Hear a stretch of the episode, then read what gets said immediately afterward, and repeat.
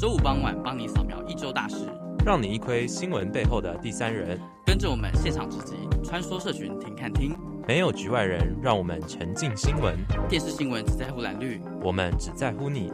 欢迎收听，做你的听众。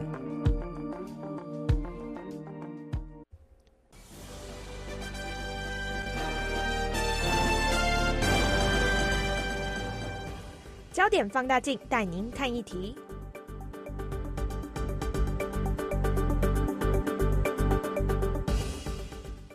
焦点放大镜呢，要带大家来看到的议题是家将文化。海霓，你最初接触家将文化是什么时候啊？你对他们有什么样子的印象？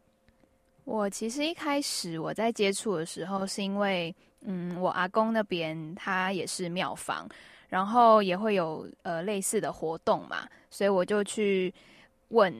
我舅舅。有一次我很好奇，我就问他说：“哎，舅舅，那你们在办这些家将活动的时候啊，会不会找……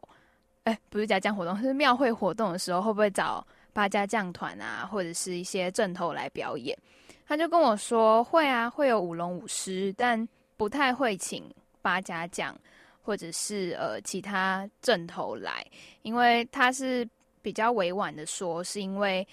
他就有提到说，呃八家将跟宫庙文化，呃跟黑道文化有扯到一点关系，所以不太会去跟他们接触。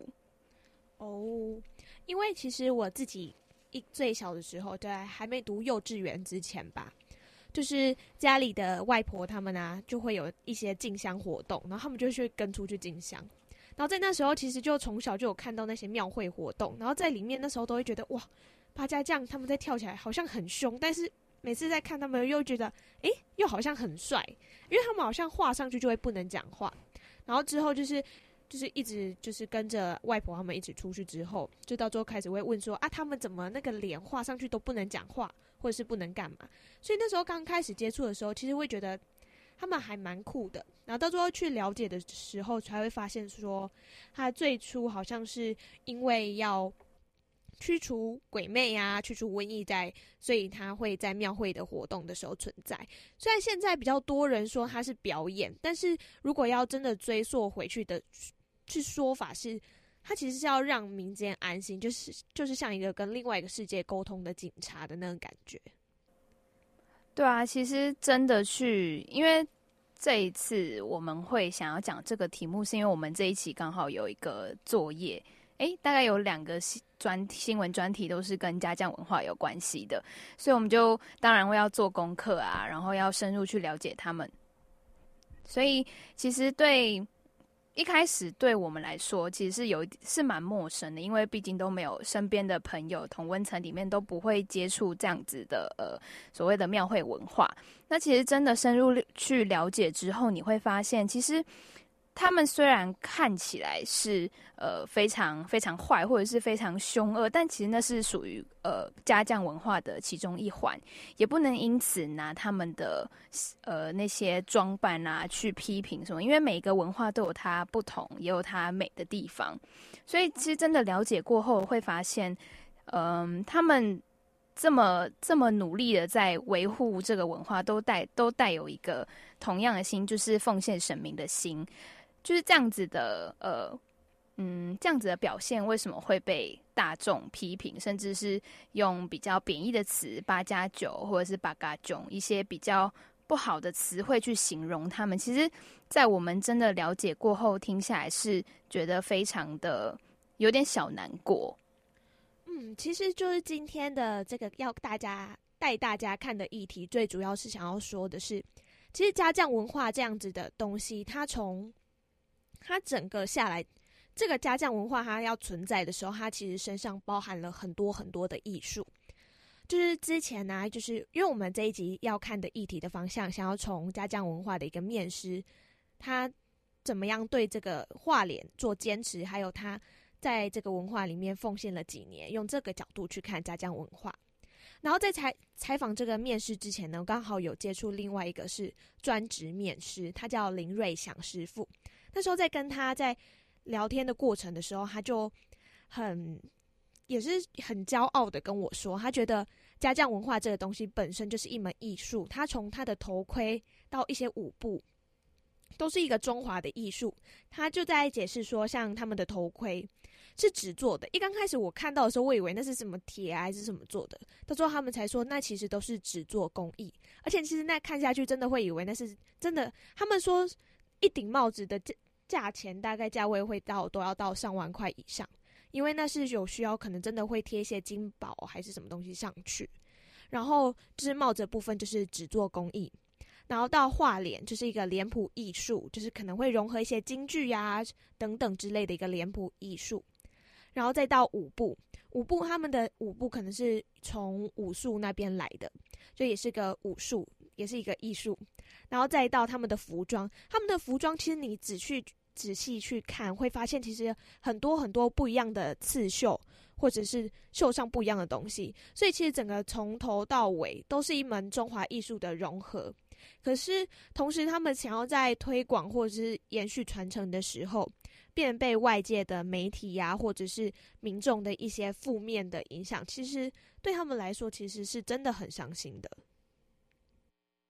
像我跟莫欣那时候，我们就因为也是因为作业，然后要去参去看他们的呃庙会活动。然后那天的天气其实非常的炎热，就是高温三十几度，而且前一天才下才下完小雨吧，所以就是整个天气跟整个呃。整个湿度是非常的不舒服的，但是在那样的状况下，他们还是得非常早起，呃，大概庙会活动正式开始前的五四五个小时吧，就要开始起来准备，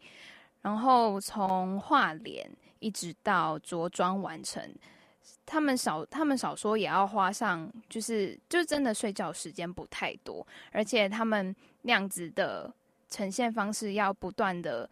呃，要要要维持整天，其实相对来说是非常辛苦的。然后那时候我们看到他们呃画完脸之后，其实基本上画完脸是不太能说话，因为呃这是属于他们传统竞技的一部分。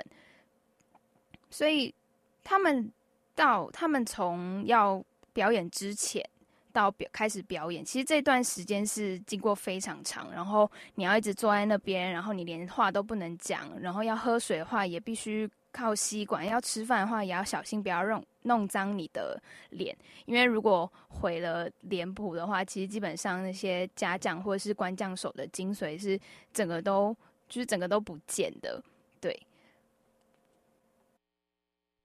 而且其实就是从脸谱师傅的角度来看。就是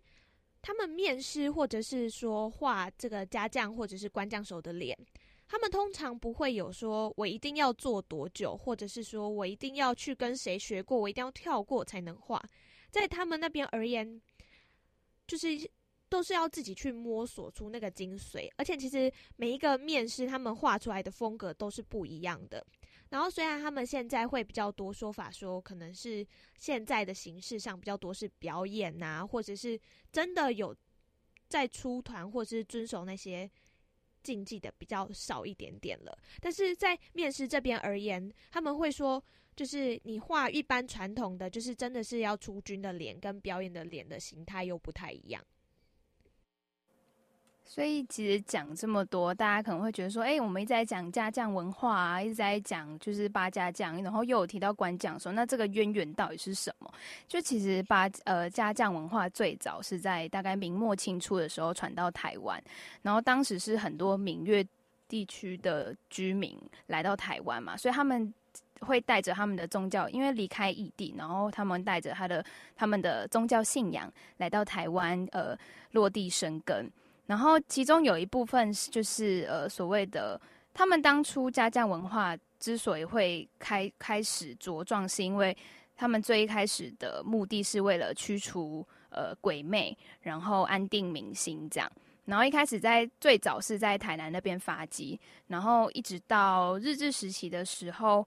那时候在南部刚好发生了一个叫做交八年事件，也就是我们常听到的西来庵事件，所以导致。日本政府当时对于呃所谓的宗教宗教聚集场所，还有他们呃所要练习的时间，还有地方都有严格的控管，以至于当时有部分的台南台南家将文化，那时候他们叫做呃白龙堂。后来他们就有一部分人就到嘉义去去发展，因为当时嘉义，因为当时日本政府比较注重、比较关常关注的是在台南地区。后来到嘉义之后由，呃蔡连师傅他创他创了正字的八家将八家将团，那这也是八家将的始祖。然后一直到一直到现在，其实北中南都还是有八家将团。就是刚刚听海尼说了这么多传承下来的一个文化，其实他们现在除了就是可能面对到外界的批评，还有另外一点是说，其实这样子传统文化，因为它最早之前是跟宗教信仰绑在一起。那我们今天就是。等一下，我们四方镜会邀请一个嘉宾，他是林志贤师傅，然后他也是一位现在就是面师，但是他其实有自己另外一份工作，就是为了为了热忱，为了推广这样的脸谱家将文化，所以他就是在空闲时间会去接一些案子。然后其实他们在推广的这个过程中，除了传承的一些困扰，就是跟禁忌之间的。跟禁忌之间的一些摩擦之外，他其实开始会去尝试去融合一些不同的层面的艺术，例如说融合京剧呀，或者是融合其他的表演的一些绘画，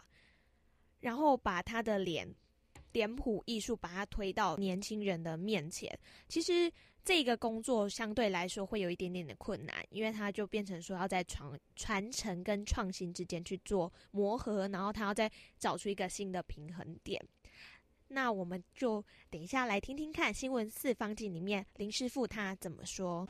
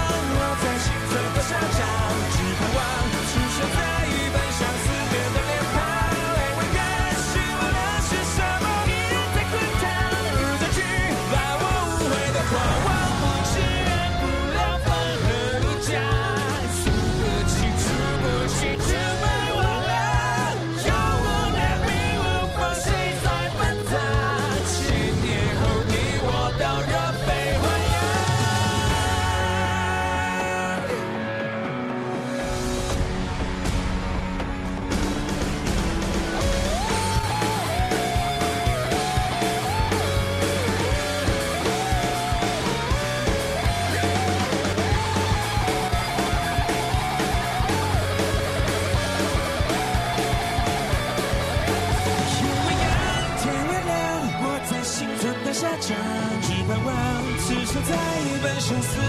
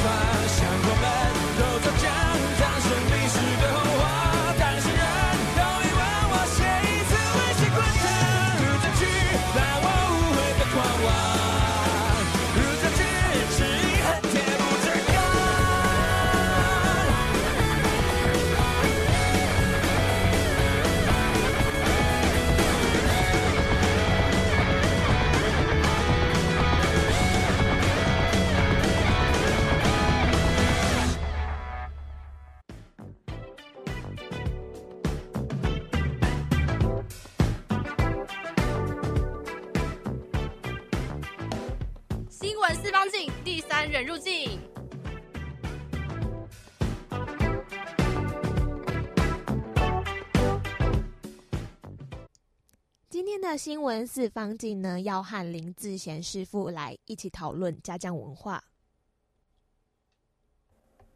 嗯、其实林志贤师傅呢，他从十五岁的时候就接触到家将文化，然后一直到现在已经有二十六年了。然后他在，因为当时他他刚开始接触的时候，是是因为呃，他家里刚好有相关相关的呃文相关的事业，算事业吧，就是就是有有有亲戚在庙庙庙会服服务这样。然后一直到现在，其实他他一他一开始进去的时候就有发现问题的存在，然后一直到现在啊，这个问题就是。从可能一可能一开始是技术，然后一直一直升华到是文化层面的。因为现在年轻人啊，不见得想要学那些，比如说怎么跳啊，或者是脸谱要怎么画，不愿意花太多的时间去学习，导致说其实这个技术是失传的。那其实我们在嗯，在在跟林志，因为当时我们去访问他，然后其实在他的语句当中可以听出来，他对于家将文化。就是这方面的文文化断断层是非常忧心的。那他为了要呃，刚才莫心有提到有为了要弥补这个努力的弥补这个断层，所以他有极力去推广，甚至在台北教育大学呃有开班，就是教外国的学生或者是本地的学生要怎么画脸。由我个人的方面去把它做到我想要的东西，对不对？例如说。事实上，用团也是在做的，好啊。然后我自己这样做，我出去画脸，我去推广，推广这个画脸的文化，画脸，好啊，以及让更多的人去知道说，哦，这个将团，它这个东西，它并没有我们大家想象中的那么的复杂，那么的坏。你不要用。你不要用你平常有时候在路上庙会上所看到的一些一些报章杂志所看到的一些负面的新闻，然后去给它做定义，这样子你永远看不到它的美。我希望你们自己来能像这样子，我们今天像你们等一下所经历到的，可以经历到的脸谱体验。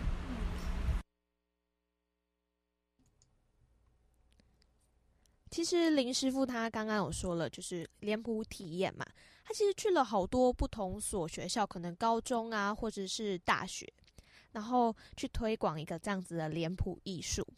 然后他那时候有说，他觉得这个东西就是你去到其他国家都有一个象征或者是代表性的文化，那其实这就是台湾的文化啊。然后他想要做的是把这样子的家将艺术，他要推到把它推到国际的舞台上。其实我觉得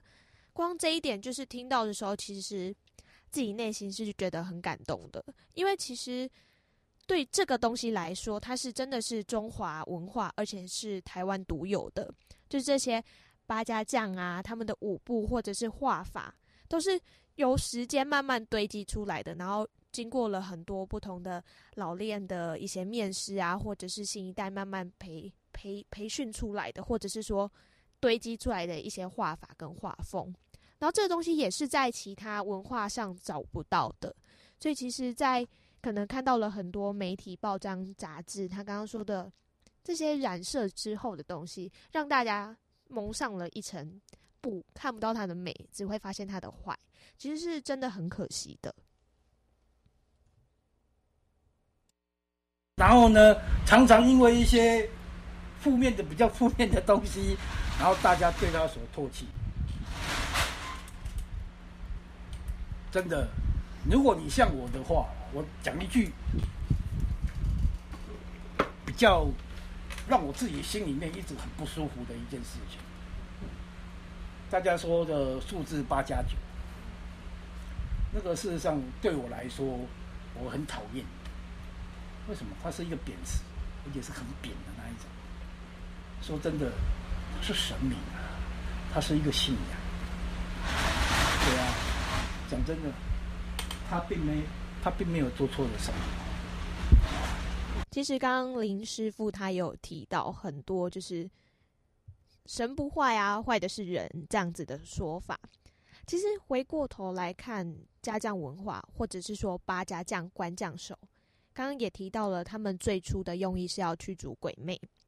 可是现在变得很可怜的是。他们要维护这样子的文化，他却被我们这些不是参与在其中里，就是没有在这里面的人心中的鬼魅给湮灭。大家就要开始把它冠上说它是不好的，去跳的，就有个说法，去跳的人都是气头阴啊，这样子的一个说法去湮灭他们一直想要坚持这个文化的一个决心。其实我觉得这是这是真的蛮可惜的一件事情，而且其实。近几年里面，大家很常听到文化、文创这样子的词汇，这一系列一直被提倡，一直被当口口，被当成口号在讲。可是，其实在这里面，很多已经具有历史啊、文化传承之这些有特色、真正存在特色的这些东西，却是被大家冠上这样子的。很负面的一些词汇，其实真的很不公平，而且也变说大家有没有真的去认识他？其实林师傅他虽然没有在采访，就是跟我们对谈之中讲了这句话，但是在可能可以从他的脸书啊，或者是他平常一些发文，可以一直都可以看到这句话。他说，在你还没有真正认识传统之前，没有认识文化之前，你就是在消费它。所以其实还是。让希望可以透过更多不一样的声音，或者是说力量，让大家去认识这个东西它到底是什么，而不是看到了打架的新闻啊，或者是说看到吸毒，然后只要是八家将，你就会觉得说跳他的人全部都是八家，就是全部都是坏小孩。而且其实近几年有很多不一样的形式出现，不说在八家将跳八家将这形式上。就是像有很多的女女生会开始加入进来跳，也有很多的高材生，就是毕业之后因为喜欢这个文化而投入。所以其实大家可以再去多多去看一下，有到底有哪些东西，它其实没有在我们同温层里面，但是它一直也在为中华文化、为台湾默默的在奉献。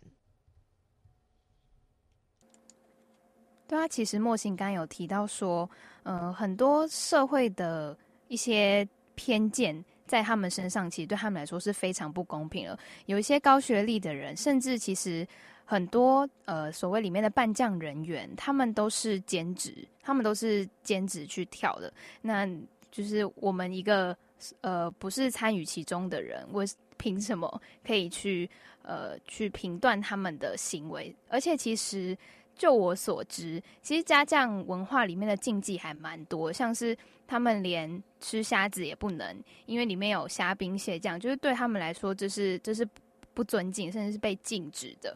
然后在呃开始将团活动的前一个礼拜就要开始吃素，然后也不能也不能喝酒，不能近女色。然后之前有一个很奇呃，我在在查资料的过程中，有看到一个比较嗯比较。不知道是真的还是假，但是他但是那那位那位扮将人员他自己有出来讲，他说当时他在扮，我有点忘记他的角色是什么了。然后但是在呃关将手里面算是一个蛮蛮重要的角色。然后他说他就是画完脸，然后着装准备要准备要出巡的时候呢，他他只是多看了呃可能一个女生多一眼，就觉得哦那女生很漂亮啊，我多看一眼。然后呢，之后他整一个整个扮将过程，整个活动都他头非常的痛，而且是痛到就是就是呃就是会晕眩这样。可是他他最后还是坚持坚持到最后，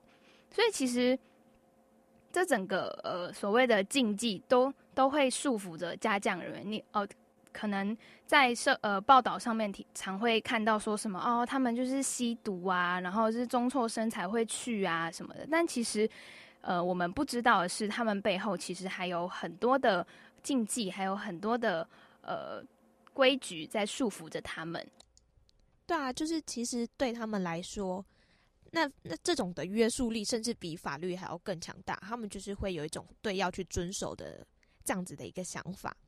那其实。可能啦、啊，因为刚刚其实不管是文献，或者是说一些报纸媒体他们出来的东西，就都会说这群小孩或者是参与人员，他们都是中辍生。但是其实这是他们一个找到自己舞台的另一个方式。可能就是在这样子的教育体制下，大家都会觉得没有读书，你就是嗯，就是不好，所以很容易成绩不好。如果你同时成绩好跟成成绩不好做一样的事情的时候，那个成绩不好的负面效果的程度会达到更高，这可能也是其中的原因。然后刚刚其实海尼有提到一点说不能吃虾，其实螃蟹也是，就是螃蟹啊跟虾都。都是不行的，就就是连很多的，就是很多人都会说掉下场嘛，他们甚至连这样的场合他们都不能去，因为那时候说法是说，你总不能扮神，然后自己又去，就是对神不敬吧，因为虾兵蟹将的原因。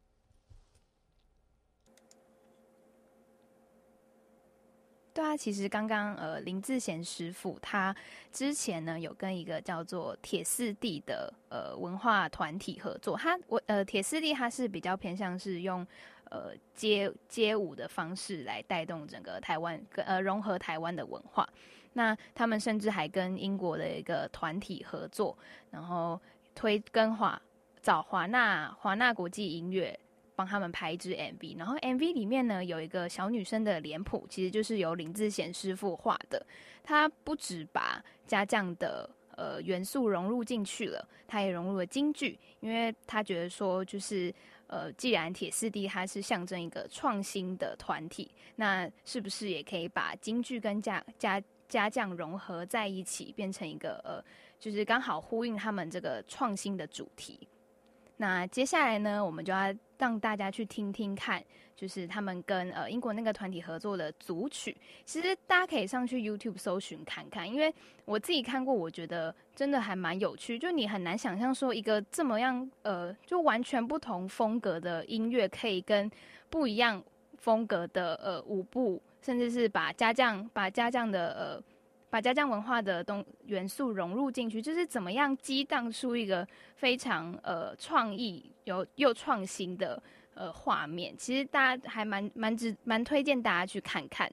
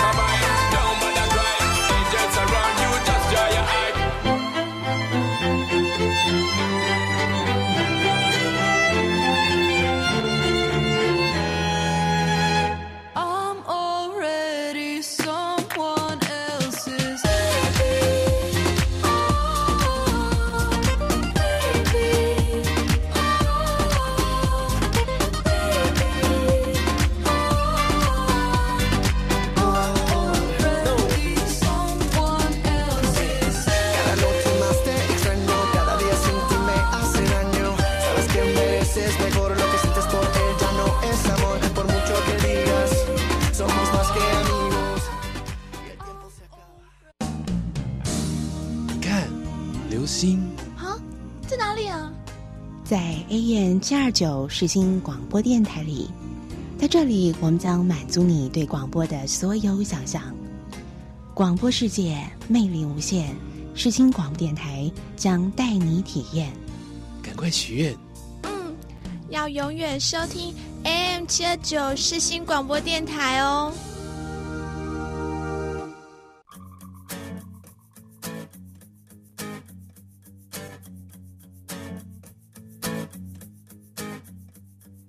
社群热一转，留言请看清。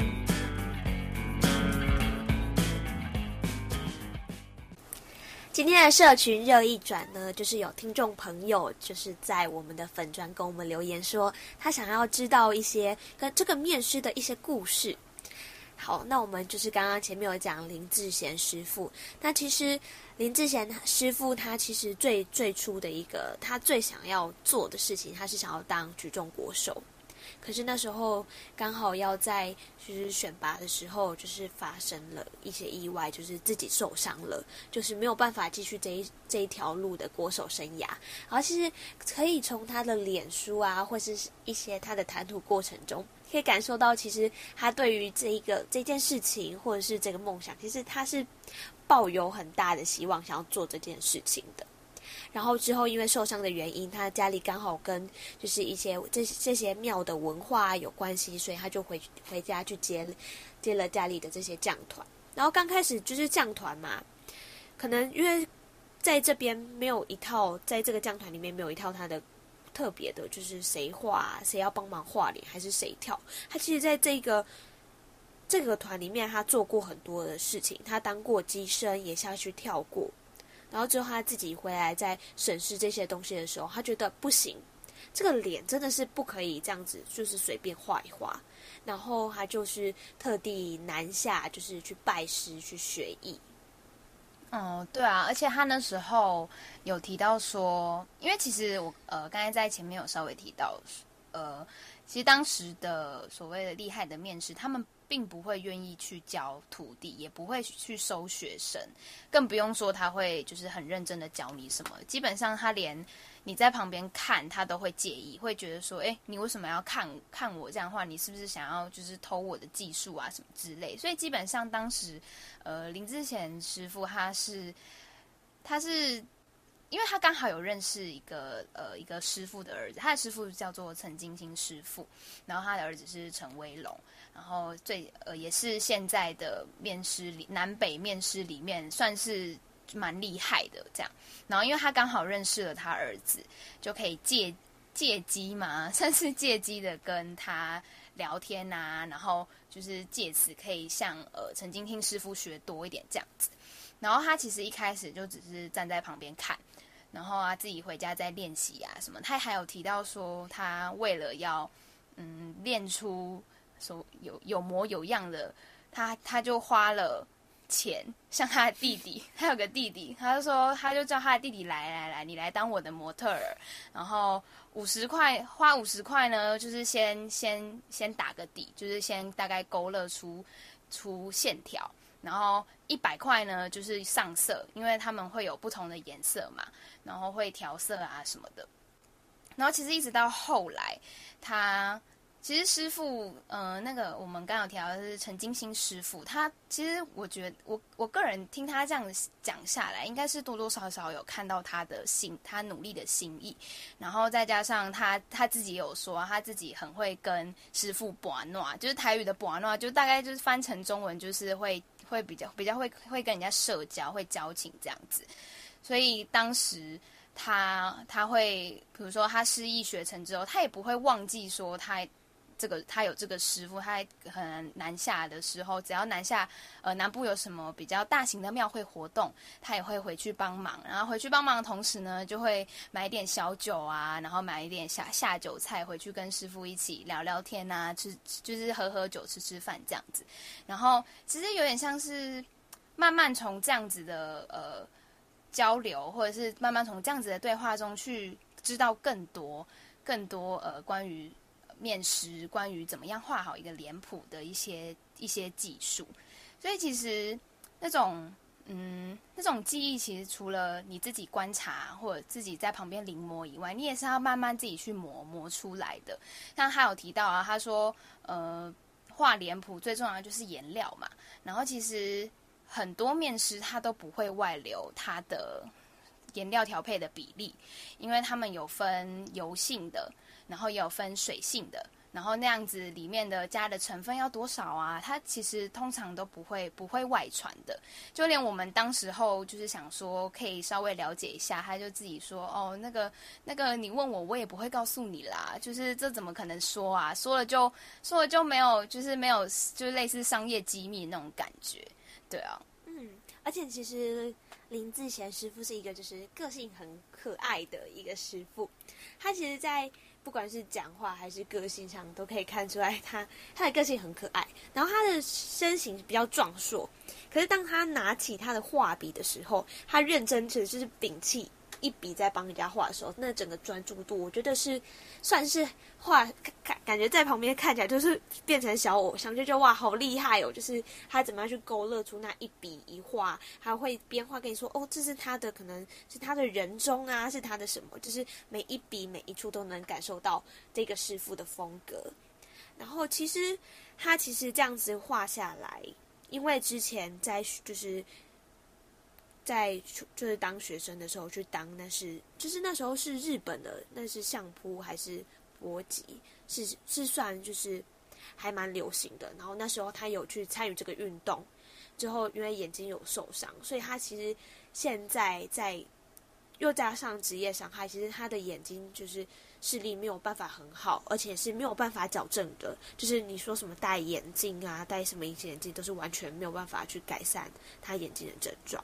但是，所以在看他就是这么屏气凝神的在画那一张脸的时候，在旁边看其实是会蛮感动的，对啊，像呃，像刚有提到他他的眼睛受伤，然后他甚至动了三次的手术，就还是没有办法挽回，就因为他是一个不可逆的一个伤势这样。然后说到画笔，其实这个画笔呢，这。也是一个功不可没，就是对于脸家将脸谱是一个功不可没的武器。然后呢，他就讲那时候我们我们去访问的时候啊，他就拎了一只一只铁盒子出来，他就说这只铁盒子是当初那个陈金星师傅送给他的。然后因为年轻的时候嘛，就不知道怎么样保养画笔，所以就不小心弄坏了好还蛮多支的。然后后来他跟了他最久的是。二十五年的画笔，就比我比我跟莫心都还要老的年纪的画笔。然后他就说，就是这些画笔啊，其实都是基本上都是跟一个在南部的阿婆买的。他说他那个阿婆呢，他住在嘉义的山上，然后因为山上附近可能会有很多竹子啊什么的，就是基本上那些画笔从笔杆到笔毛都是那阿婆他自己自己亲手，就是自己手工做出来的。然后其实因为最近那个阿婆的眼睛因为老了嘛，所以就是白内障，然后白内障要开刀，所以就是这这这阵子还没有办法完整的做出画笔。然后其实还蛮多厉害的面师都会跟那个阿婆买买画笔，然后最长的话大概也要等到两三个月才能拿到所谓的订单。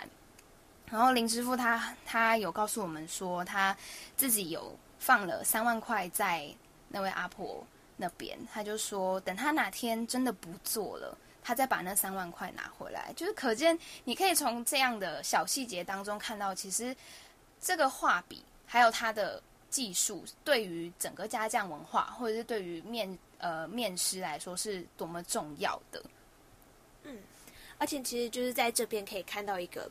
有点像是文化的断层，就是其实很怕这样子很传统的东西它会消失。其实不止画笔，就连那些草鞋也是一样的，它很容易因为一些技术的失传啊，或是什么。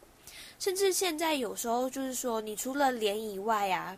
你知道那些家将的步伐。很多人说，因为现在时间赶，所以可能一些很传统、最精髓的那些舞步，没有人有时间等你看你跳到完，所以其实很多最传统的那些东西其实是会不见的。但就是，就是我觉得林师傅他在这边在这两个文化在要传承跟创新之间，我觉得他也做了很大的一个努力，甚至想要把这样子的东西就是推给下一代的人，或者是让更多人看到。他其实融合了很多不一样的元素进去他的。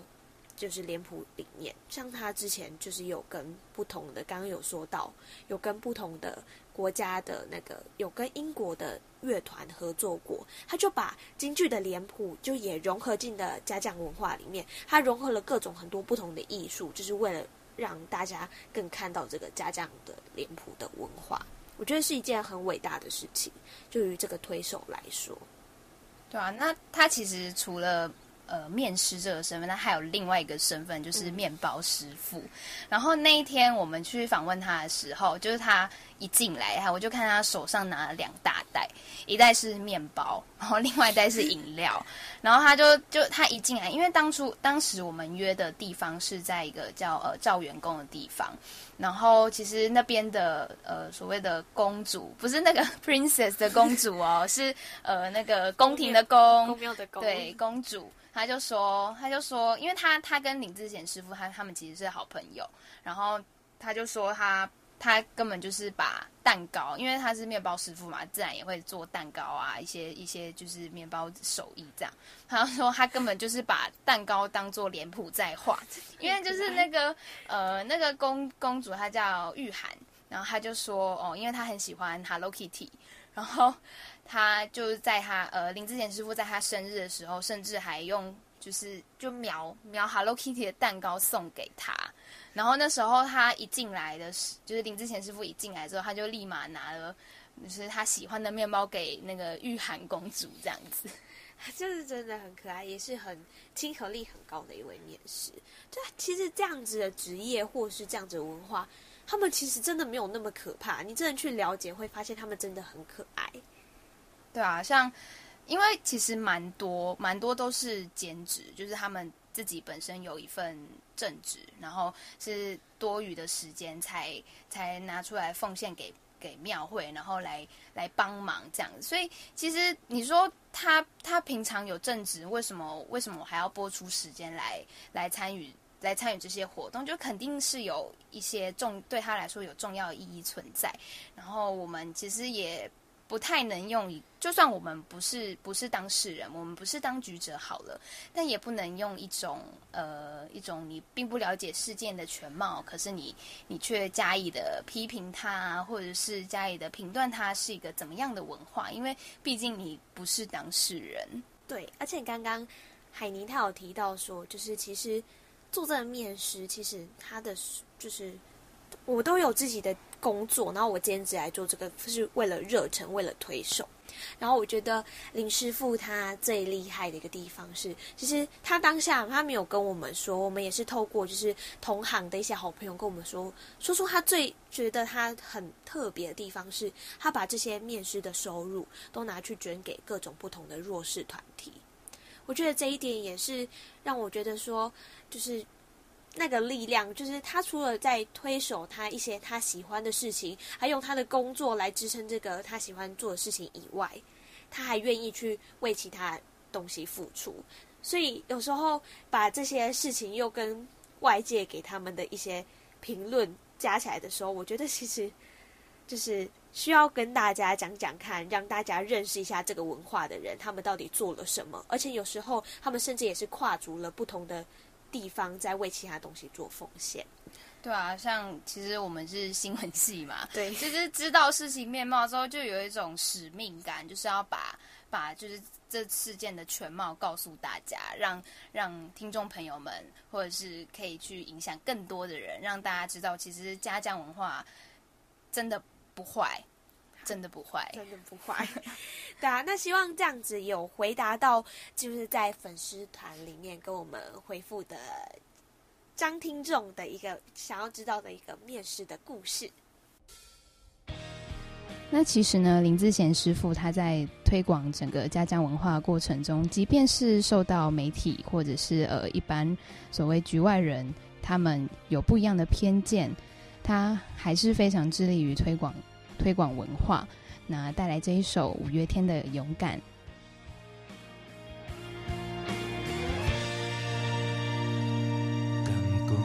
是失去希望的时代。敢讲这是失去期待的所在。敢讲咱一世人只有忍耐，只分开，无人知，吞落巴肚内。看着生活嘛，咱变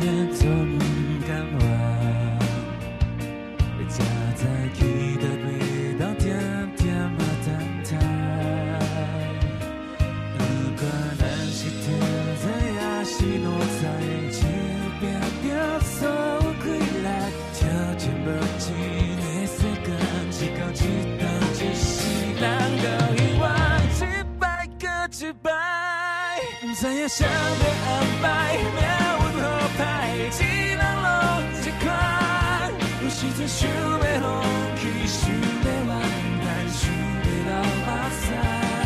但一天黑暗过去，苦一天来，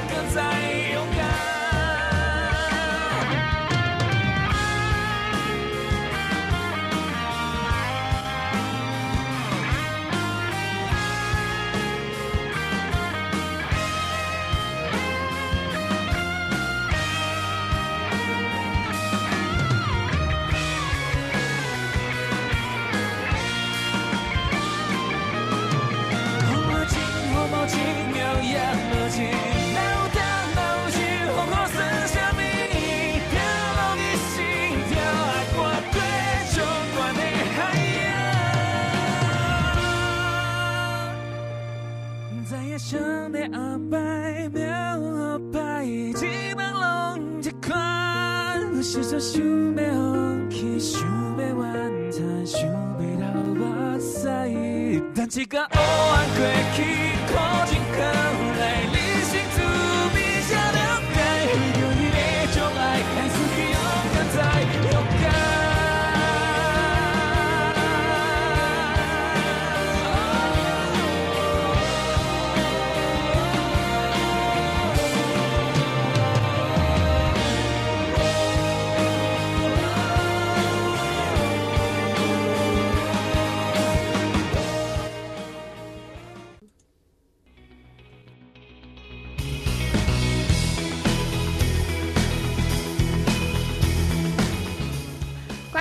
边大小事，新闻没有局外人。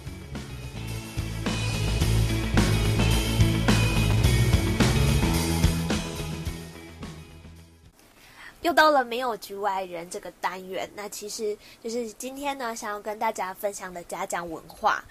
就是为什么想要分享这个文化？第一个一定就是我们刚刚其实前面一直在提到的，其实很多人给他太多的负面的印象，然后身为我们，身为新闻系，身为一个记者，我们想要有一种使命，想要跟大家说这个状况到底是怎么样的一个情形。像我我们那时候访问到最后的时候。嗯、呃，林师傅他有提，就是有给我们一个小小小的呃体验，对体验体验，体验说，哎，你们要不要试试看，就是在脸上呃，他他画在我们脸上这样子。然后其实那时候我一开始是有一点小犹豫的，就会觉得说，嗯，就是不是不是，其实女生不太能接触这些东西嘛。但后来他说，其实女生真的真的没有什么差别，这样，而且也只是也只是就是一个形式而已，也没有真的要出去办办神啊什么的，不会不会对神不敬。好，后来我就想说，好吧，那那那那就我好了，这样。然后因为其实当时我是。我是有戴眼镜，我是素颜去的嘛，所以我就是非常符合整个要求，对。然后当时他呃，他就先去洗手，因为他说洗手是对画脸的一个尊呃尊重。然后他就想说，他就他就要我把头发绑起来，因为我是长头发，所以所以需要就是比较干干净一干净利落一点，这样他比较好画。当时他呢，就要我找一张椅子，然后坐在坐在那靠靠着墙坐着。然后因为那个椅子呢，它是有点像是那种办公办公室的椅子，所以会滑嘛。然后我就用脚抵住，就是抵，终于抵住的时候，他就我我有闻到那个颜料的味道。然后其实他在前面他有提到说，其实呃也那个颜料里面有一个很重要的成分是明星花露水。就是对面试来说是蛮重要的、不可或缺的一个原原料，这样。然后我闻到那个香香的味道，然后因为其实那时候我眼睛已经是闭起来，我就可以感受到那个呃很，因为那那个水水是水是冷的嘛，然后再配上颜料，然后它就轻轻的拂过我的脸。可是很妙的是，它一笔下去就是就是没有停。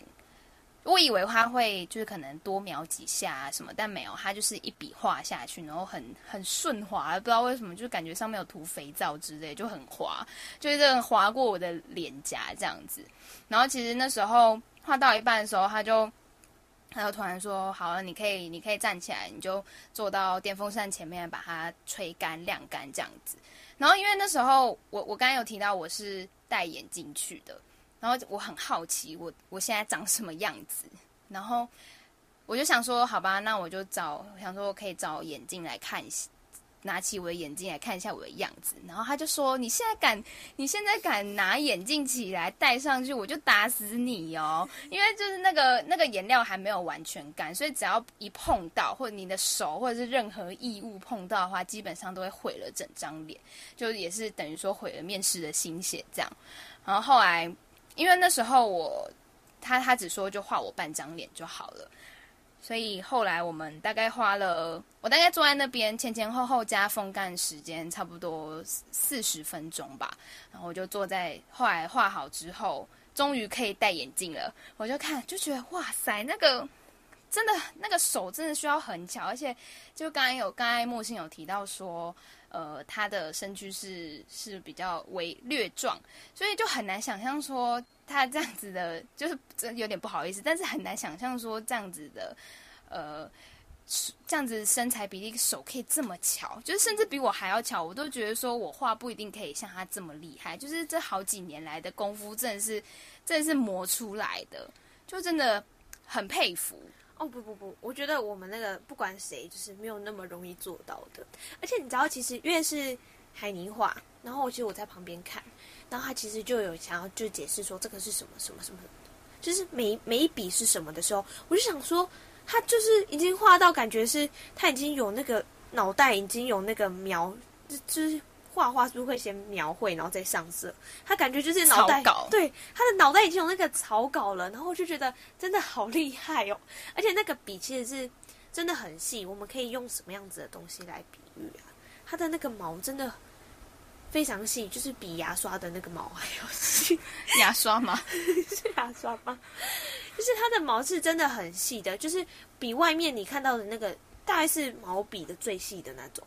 而且是软的吧？对。很软，然后就看到他就是这样子画那个手，这样一笔一笔画出来的时候，我就会想说：天哪，就好厉害！而且他也没有没有什么好对照，就直接说你想画什么颜色，你要画哪一个神，然后就开始帮海尼画，然后在他旁边，其实就会觉得哇，真的就是一种佩服吧。嗯，对啊，而且那天我们去的时候，其实天气蛮蛮湿热的，然后因为基本上。通常画完脸的扮将人员，他们都不能再讲话，然后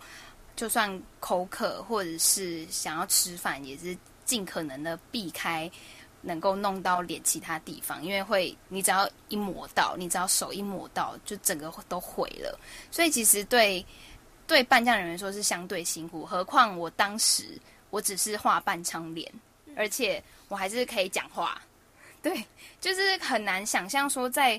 呃，那些扮将人员他们在多么炎热的天气，然后再加上他们又要穿着比较呃重的服饰，然后要在要在大太阳底下跳啊，然后然后流汗了也不能擦，就那种那种感觉。而且其实画久了，那个皮肤会有一种很闷的感觉，就是那种水分出不去，就很像你夏天流汗然后没有流完全的那种感觉，就是很不舒服。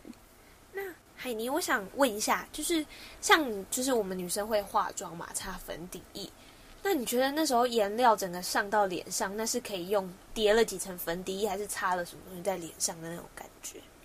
嗯，我觉得像是那种舞台妆吧，就是叠了两三层粉底液，就很很密不通风的感觉。就我感觉我的皮肤就是完全被锁住了，是类似擦那种厚口红的那种概念吗？对对对对对，很像。你知道，其实我们就是就是有就是实地去常看一些不同的庙会，然后刚刚说的画那个妆嘛，那是其次，他们还要贴很多眉毛啊，还是什么，嗯、它整个贴起来，然后那个武器再拿起来，我其实在旁边看，那一天大概温度超就是超高温，大概有三三十四度左右，然后大太阳，然后我们就站在那个庙的就是正门口，然后排了两排，然后大家就是很。威武的拿着那些器具的时候，然后其实我站在后面看，其实那个汗已经流的非常的可怕了。然后但是他们还是就是不能动，然后站着好好的要去就是迎神啊，遵照他们一些规定。就是整个感受下来，你会觉得说真的没有那么简单，就是当下的感觉。而且我觉得海尼在跟我们分享，除了妆以外。你就会觉得说，像这样子，你是有卸妆才回去的，还是你就是一路？其实很妙的是，那时候我们要离开的时候，我们我我是我是有带卸妆的东西过去的。嗯、可是呃林志贤师傅他就很热心的说：“哎，你们要不要就是就先不要卸？然后因为有同行的就是伙伴嘛，想说哎可以顺便拍一下，大家就是侧拍侧拍，有点像是小小的社会实验吧，就大家看到脸谱真的。”这样的脸谱走上街的时候会有什么样的反应？然后其实那时候我们是搭